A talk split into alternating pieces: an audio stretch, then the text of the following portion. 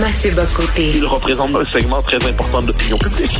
Richard Martineau. Tu vis sur quelle planète? La rencontre. Je regarde ça et là, je me dis, mais c'est de la comédie. C'est hallucinant. La rencontre. Bocoté. Martineau.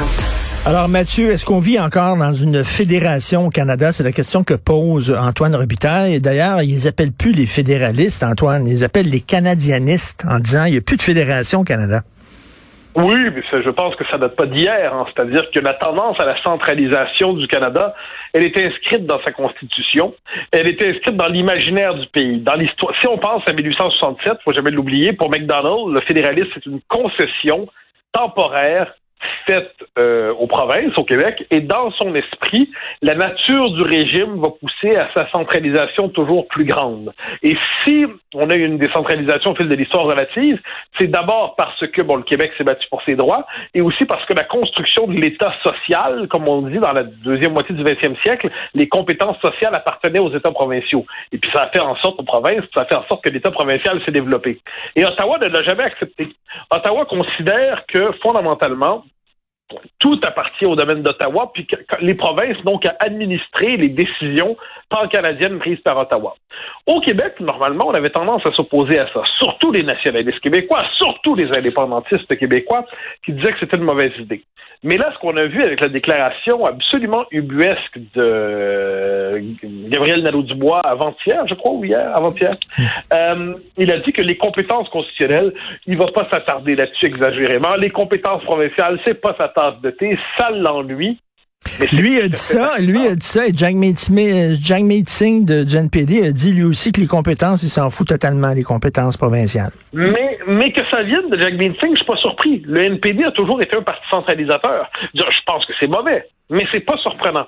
Mais que des indépendantistes québécois, du moins euh, ils se présentent comme tels, disent eux que les compétences ça les intéresse pas. Autrement dit, qu'Ottawa empiète jusqu'à jusqu'au jour béni ou rêvé de l'indépendance, Ottawa peut se mêler de nos affaires, décider de nos lois sociales, décider de notre organisation collective. C'est pas grave, on va pas se battre là-dessus eh ben, pour moi, c'est quand même assez marquant. Ça montre à quel point il y a une confusion mentale très grave chez QS, qui sont dans un rapport purement fantasmé à l'indépendance du Québec. Pour eux, l'indépendance, c'est le début d'un temps nouveau, c'est une société nouvelle, c'est un modèle de société nouveau, mais c'est pas un rapport de pouvoir. Ces gens-là sont étrangers au rapport de pouvoir dans le rapport au Canada. Et qu'est-ce qu'on voit à travers cette déclaration-là? C'est une forme d'illettrisme, d'analphabétisme politique et constitutionnel à Québec solidaire, chez Gabriel Nadeau-Dubois, qui passe pour le plus intelligent et le plus cultivé de la bande. Et à travers tout cela, c'est une forme de capitulation devant la logique pan-canadienne, mais de la part d'indépendantistes, c'est ce que je répète, c'est ça qui est fascinant. Mais non, euh, pour reprendre la formule d'Antoine, le Canada est une fédération d'apparat, mais c'est pas une fédération fondamentalement dans la définition de l'État canadien. Le Canada a toujours cherché à se délivrer de son carcan fédéral et jusque dans les années 2000, par exemple, faut pas oublier, Ottawa avait dit, ben, par exemple, on va miser sur les villes, on va miser sur les grandes villes pour créer un rapport direct entre Ottawa et les villes. Donc c'est une manière comme une autre de court-circuiter les provinces. Cette histoire-là se poursuit. Le problème, c'est qu'elle trouve désormais des complices dans la classe politique québécoise. Il y a des gens qui vont dire, Erin O'Toole, lui, est un défenseur de la fédération parce qu'il n'arrête pas de le répéter, qu'il veut respecter euh, les, compétences euh, provinciales. Il est moins interventionniste. Il ne veut pas dire qu'il ne l'est pas. Il faut se rappeler, par exemple, la volonté des conservateurs de faire la commission sur des valeurs mobilières. Euh, c'était Ottawa qui voulait véritablement s'emparer d'un domaine de notre vie nationale. Donc, la question entre les conservateurs et les, libéraux, c'est une gradation dans le pire. C'est-à-dire les, les conservateurs sont moins pires, ce qui n'est pas rien ce qui n'est pas rien, mais ce qui est peu.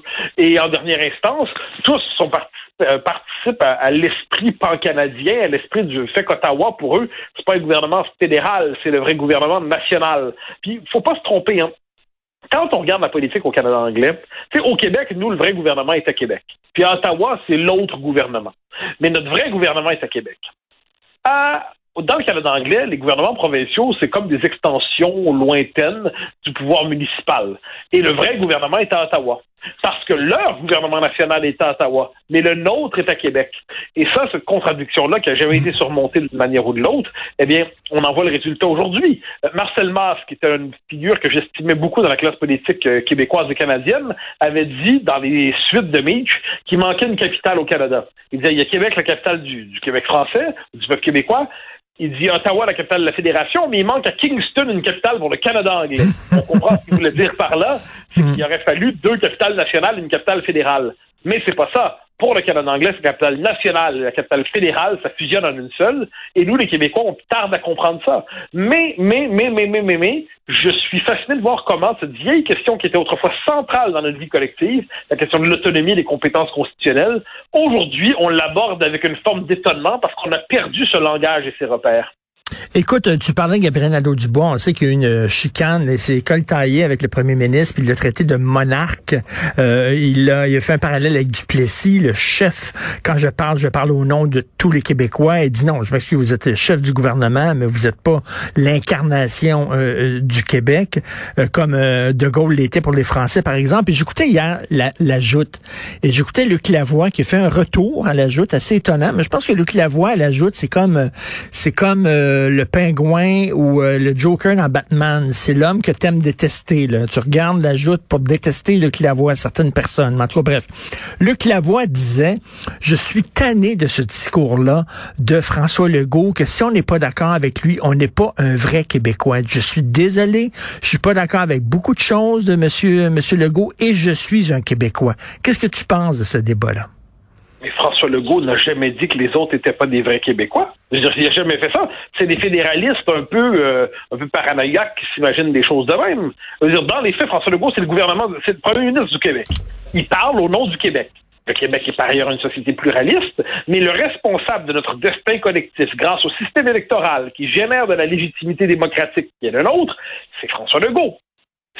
D'ailleurs, soit dit en passant, quand on a des gens comme euh, Gabriel Nadeau-Dubois, pour reprendre cet exemple-là, mais d'autres, qui nous disent les Québécois veulent pas de ci, les Québécois veulent pas de ça. Ben, un instant, dire, Québec solidaire, c'est quand même un parti qui, globalement, à l'échelle de l'histoire, est un parti condamné à une forme d'existence minoritaire perpétuelle. Il n'hésite jamais à parler au nom de la justice sociale, du Québec. Il croit avoir le monopole de tout ce qu'il y a de bon sur Terre.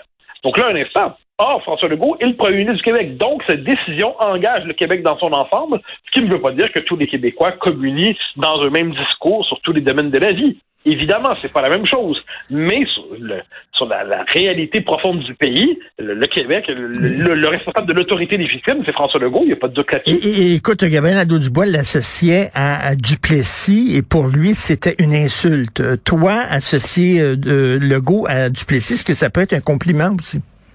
Ben, ni compliment ni insulte. Je veux dire, à la rigueur, Duplessis, à l'échelle de l'histoire, a défendu les droits du Québec. Il a défendu l'autonomie du Québec. Il a, défendu, il nous a donné un drapeau.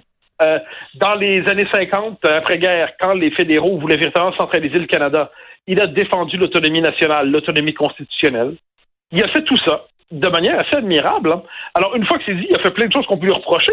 Mais moi, je, je sens pas le besoin de chaque fois que je dis du bien du blessé, je sens pas le besoin d'en dire du mal, parce que je tiens pour acquis que tout le mal qu'on en a dit depuis 60 ans, 70 ans, euh, est enregistré dans la conscience, 60 ans en est enregistré dans, non 70, est enregistré dans la conscience collective. Donc, on, on, on, on le sait. Euh, Duplessis n'était pas parfait, mais dire qu'il défendait le Québec, c'est pas déshonorant. Mais pour une partie de la gauche folklorique, dire Duplessis sur le mode du procès, puis euh, ça, fait partie un peu de son folklore politique.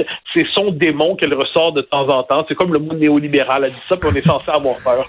Donc là, c'est bon, c'est pas, pas très intellectuellement stimulant de la part d'un parti qui se croit celui de l'intelligence. Gabriel Nadeau-Dubois qui traite euh, Legault de monarque et euh, M. Legault a traité Gabriel Nadeau-Dubois de woke. Il a répété ça tantôt en point de presse. T'étais un woke. Qu'est-ce que tu penses de ça? C'est pas mal vu, c'est pas mal vu. C'est-à-dire, il y, a une forme d'inversion des rôles. C'est-à-dire, la gauche radicale, normalement, a le monopole des étiquettes disqualifiantes. Et là, euh, le mot woke, qui en plus, c'est pas un mot inventé, qui était revendiqué par cette mouvance-là. Là, c'est juste que les woke, aujourd'hui, ils ont vu que le, terme dont ils se revendiquaient est moins désiré, donc ils cherchent à s'en sauver. Mais François Legault, de manière tout à fait claire, tout à fait compréhensible, a utilisé ce terme-là pour qualifier de mouvance, qui est effectivement dans le wokisme. Je n'y vois aucun problème, c'est de bonne guerre politiquement. Merci beaucoup. Merci Mathieu, on se parle demain. Salut. bye. bye.